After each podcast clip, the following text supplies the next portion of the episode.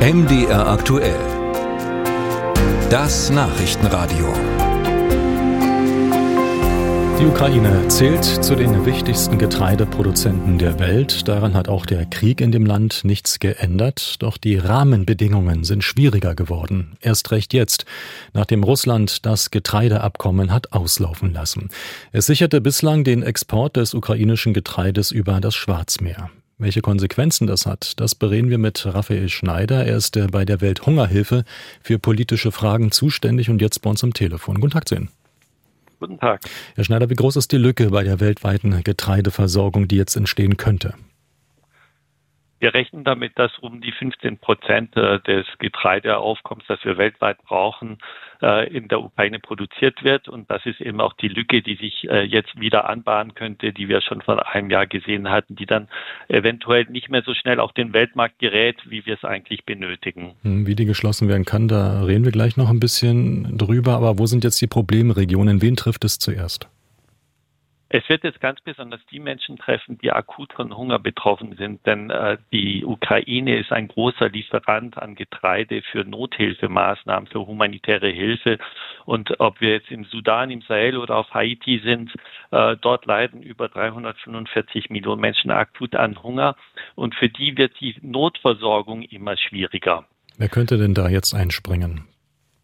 Natürlich können Getreidereserven aus Europa und aus anderen Regionen dann auch ähm, genutzt werden. Das ist aber schwierig, weil dann die Logistik, äh, Logistik sehr schnell umgebaut werden müsste. Und äh, was dann auch problematisch ist, die Preise steigen auch äh, für solche Nothilfemaßnahmen, äh, so dass dann oftmals die Portionen reduziert werden müssen oder eben auch manche Länder nicht mehr ordentlich äh, durch Nothilfe versorgt werden mhm. können. Auch wenn die Ukraine jetzt ausfällt, zumindest in einem gewissen Maß, ähm, es wäre noch Getreide da ist, wird eher eine Frage des Preises letztlich sein? Man muss auch unterscheiden. Also es geht ja nicht nur um Nothilfe. Wir hören jetzt auch sehr oft, dass für viele afrikanische oder andere Entwicklungsländer ähm, der Getreide, die Getreideversorgung sinken wird.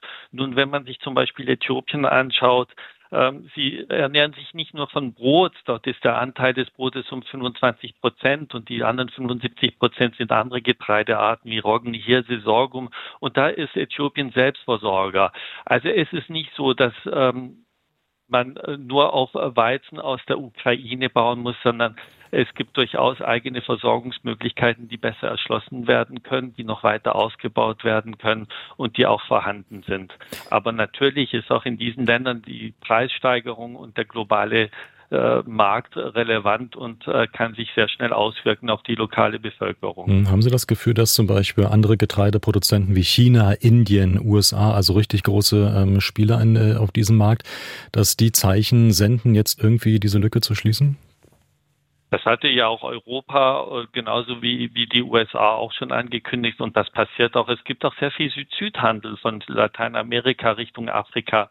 Es gibt schon Wege und äh, wenn man sich anschaut, dann ist auch der Aufschrei aus Afrika nicht ganz so groß, wie man sich vielleicht vorstellen würde. Aber ich betone noch einmal, es gibt auf der einen Seite 800 Millionen äh, Menschen, die chronisch an Hunger leiden, die unterversorgt sind. Für die werden die Preissteigerungen schwierig sein.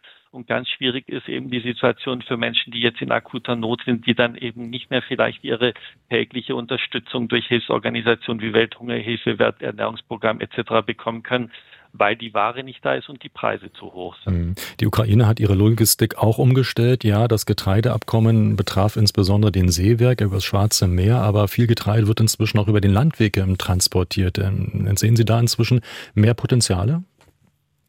Das ist natürlich auch eingeschränkt. Wir haben ja gesehen, dass auch osteuropäische Länder sich dagegen gewehrt haben, weil natürlich da die Waren nicht automatisch dann äh, von der Ukraine über Osteuropa dann in afrikanische oder asiatische Länder gelangen. Ähm, sie bleiben dann auch viel im europäischen Markt hängen und äh, verzerren dann da die Preise. Also der Landweg ist da und er kann weiter ausgebaut werden, aber es sind eben bei Weitem nicht die Mengen, die man über den Wasserweg dann transportieren könnte. Das Getreideabkommen ist immer mal wieder ausgesetzt, dann verlängert worden, zweimal. Ähm, wie sehen Sie die Chancen diesmal? Sie sind natürlich noch vorhanden, es wird im, im, Hintergrund verhandelt, aber ich denke, man sollte jetzt nach einem Jahr auch daraus lernen und ähm, die Diversifizierung in den von Hunger betroffenen Ländern vorantreiben. dort endlich in die Landwirtschaft und in die Selbstversorgung äh, mehr investieren, regionale Märkte äh, besser ausbauen, Verkehrswege ausbauen, um eben diese einseitige Abhängigkeit zu überwinden. Sagt Raphael Schneider von der Welthungerhilfe, dort für politische Fragen zuständig. Danke für das Gespräch und guten Tag zu Ihnen. Sehr gerne.